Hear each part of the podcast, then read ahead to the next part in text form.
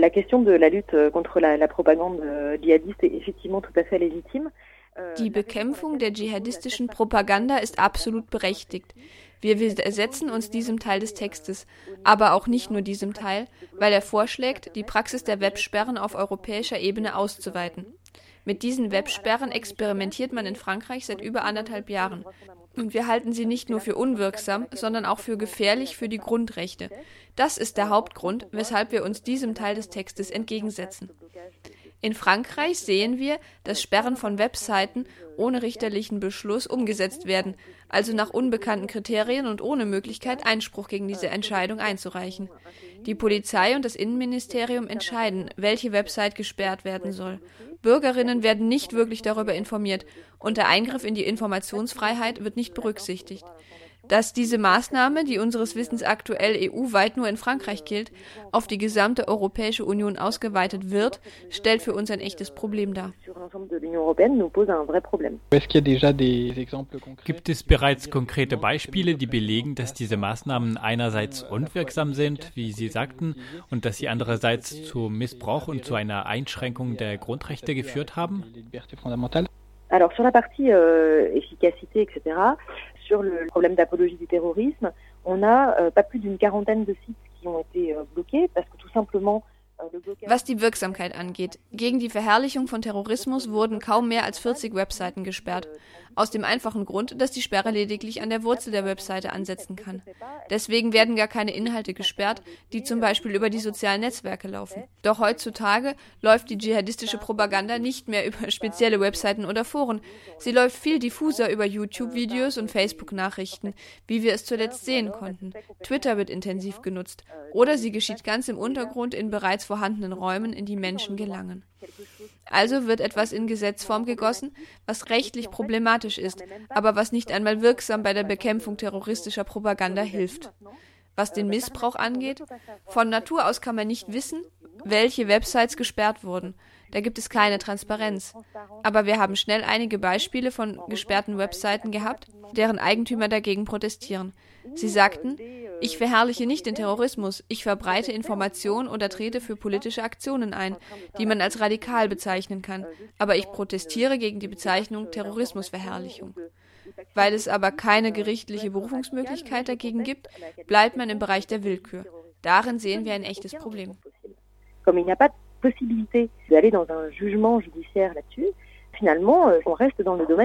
euh. Euh, c'est ce qui nous, nous pose un, un, un vrai problème dans cette, dans cette décision. Die Websperre ist der Hauptaspekt, den Sie in Ihren Pressemitteilungen hervorheben. Es geht auch darum, die Aufnahme von Äußerungen und Gesprächen in öffentlichen und privaten Fahrzeugen und Orten zu erlauben, sowie die Aufnahme von Bildern von Personen zu ermöglichen, die sich in öffentlichen Fahrzeugen oder Orten befinden. Außerdem geht es um die Bekämpfung von Verschlüsselung.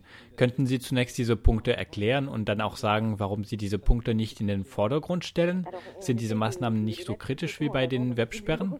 Effectivement, dans les autres points qui nous inquiètent dans la directive, euh, il y a un point sur les outils d'investigation. Euh, Wir versuchen, sie genauso stark in den Vordergrund zu stellen, aber offenbar ist das nicht gelungen. Zu den weiteren Punkten, die uns in dieser Richtlinie besorgen, gehören tatsächlich die Ermittlungsmethoden. Der Text der Richtlinie zielt darauf ab, generell die Eingriffsmöglichkeiten für Antiterrorermittlungen europaweit anzugleichen. Sie hätten sich damit begnügen können, dieselben Werkzeuge zu benutzen wie etwa bei der organisierten Kriminalität. Doch sie haben stattdessen in der Richtlinie die Möglichkeit festgeschrieben, Beweise zu suchen und Ermittlungen über elektronische Wege mit Aufnahmen usw. So zu führen. Das steht sehr detailliert drin. So wie er jetzt geschrieben ist, besorgt uns der Text der Richtlinie. Denn er wirkt wie eine Art Schirm, der fast jedes Antiterror- oder Geheimdienstgesetz decken würde und das ohne jegliche Einschränkung zum Schutz der Grundrechte. Diese Richtlinie würde also die Antiterror- und Geheimdienstgesetze vollkommen decken, die wir, La Quadrature, zurzeit in Frankreich vor dem obersten Verwaltungsgericht anfechten und später vielleicht bis vor dem Europäischen Gerichtshof für Menschenrechte und vor dem Europäischen Gerichtshof anfechten werden. Bei der Verschlüsselung sind wir eher generell beunruhigt. Momentan richtet sich der Text nicht gegen die Verschlüsselung. Doch die Berichterstatterin hat schon Änderungseinträge eingereicht, die nachher zurückgezogen wurden. Diese richten sich gegen alle Verschlüsselungs- und Anonymisierungstechniken und erklärten, dass es Hindernisse beim Sammeln elektronischer Beweise seien. Verschlüsselung wird systematisch als ein Hindernis in der Terrorabwehr gewertet und nie als ein Werkzeug zur sicheren Kommunikation für alle Bürgerinnen. Le chiffrement est, systématiquement présenté comme un obstacle à la, à la lutte antiterroriste et jamais comme un outil de sécurisation des communications de l'ensemble des citoyens. In Ihrer Pressemitteilung kritisieren Sie nicht nur den Inhalt dieses Vorhabens, sondern auch die mangelnde Transparenz und Demokratie im Gesetzgebungsverfahren für diesen Text. Könnten Sie das erläutern?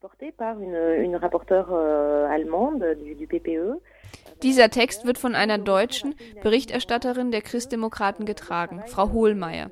Nach den Rückmeldungen, die wir ziemlich einstimmig erhalten, läuft die Arbeit nicht transparent und zufriedenstellend ab. Sie berät sich nicht genug mit den Schattenberichterstattern.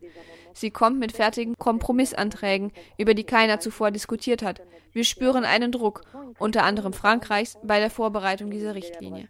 Und jetzt versucht sie, bei der Abstimmung im Innenausschuss ein Mandat zu bekommen, um direkt mit der Kommission und dem Rat über einen endgültigen Text zu verhandeln, noch bevor das Parlament in Plenarsitzung über diesen Text abstimmt. Es passiert nicht zum ersten Mal. Es soll alles beschleunigen und verhindern, dass man über den Inhalt der Richtlinie debattiert. Wir haben uns wirklich mit allen Fraktionen getroffen und sie sagen, dass sie zu schnell vorgehe. Sie diskutiere nicht, sie bereite alles alleine vor und sie wolle das Parlament umgehen. Wenn wir jetzt einen Blick auf die parlamentarische Landschaft werfen, welche Stellung beziehen gegenwärtig die verschiedenen Fraktionen? Favorable à la lutte contre le terrorisme. Il n'y a pas que Es ist ziemlich schwierig, denn alle befürworten natürlich die Terrorabwehr. Darin gibt es ja nicht nur das, worüber wir sprechen, sondern es geht um viel mehr, unter anderem die Betreuung der Opfer. Der Text enthält also Teile, die kein Problem darstellen und die wahrscheinlich verabschiedet werden. Die linke Fraktion vertritt ungefähr dieselbe Stellung wie wir. Die Grünen sind eher geteilt und erstaunlicherweise ist ihre Schattenberichterstatterin Eva Jolie nicht sehr empfänglich für unsere Argumente. Sie ist der Meinung, dass man irgendwann auch handeln muss und Pech für die Freiheiten. Bei den Sozialdemokraten ist es schwierig. Ein Teil von ihnen ist auf einer Wellenlänge mit uns. Aber es gibt unter anderem die französischen Abgeordneten, die wahrscheinlich der Politik der französischen Regierung folgen werden. Und die Politik der französischen Regierung ist eindeutig auf der Seite der Berichterstatterin. Also wird es wahrscheinlich keine einheitliche Abstimmung bei den Sozialdemokratinnen geben. Unter den Liberalen im Zentrum gibt es auch wie gewöhnlich eine bedeutende Gruppe, die sich sehr um die Grundrechte sorgt. Andere werden der Berichterstatterin folgen. Die Christdemokratinnen stimmen mit ihrer Berichterstatterin überein. Bei den weiteren Fraktionen und den Fraktionslosen gibt es alle möglichen Haltungen. Nicht alles in diesem Text ist problematisch. Uns gefällt es aber nicht, dass sich die Kompromissanträge manchmal mit drei oder vier verschiedenen Themen befassen. Da wird es schwierig, denn wenn Sie dagegen stimmen, stimmen Sie auch gegen die guten Sachen. Also erwarten Sie alles in allem doch eine Mehrheit im Parlament für diese Richtlinie? Wenn Christdemokratinnen, ein Teil der Sozialdemokraten und weitere Abgeordnete hier und da dafür sind, dann wird es auf jeden Fall eine Mehrheit geben. Aber wir hoffen weiterhin. Wir sehen, dass die Abstimmung über diesen Text seit Ende Mai jede Woche auf die nächste Woche vertagt wird. Es gibt wirklich einen passiven Widerstand der Schattenberichterstatterinnen des Innenausschusses, die nicht so schnell über diesen Text abstimmen wollen. Wir befürchten, dass es zu einer Mehrheit kommt. Aber diese Mehrheit wird vielleicht nicht bei allen Punkten zustande kommen. Bei bestimmten Aspekten, unter anderem denen, auf die wir aufmerksam machen, finden wir Gehör. Insbesondere bei den Websperren haben wir Material und Berichte vom Europarat unter anderem, der sich von deren Umsetzung in Frankreich besorgt zeigt. Es sind öffentlich zugängliche und bekannte Argumente. Bei dieser Maßnahme hoffen wir zum Beispiel, dass keine Mehrheit zustande kommt.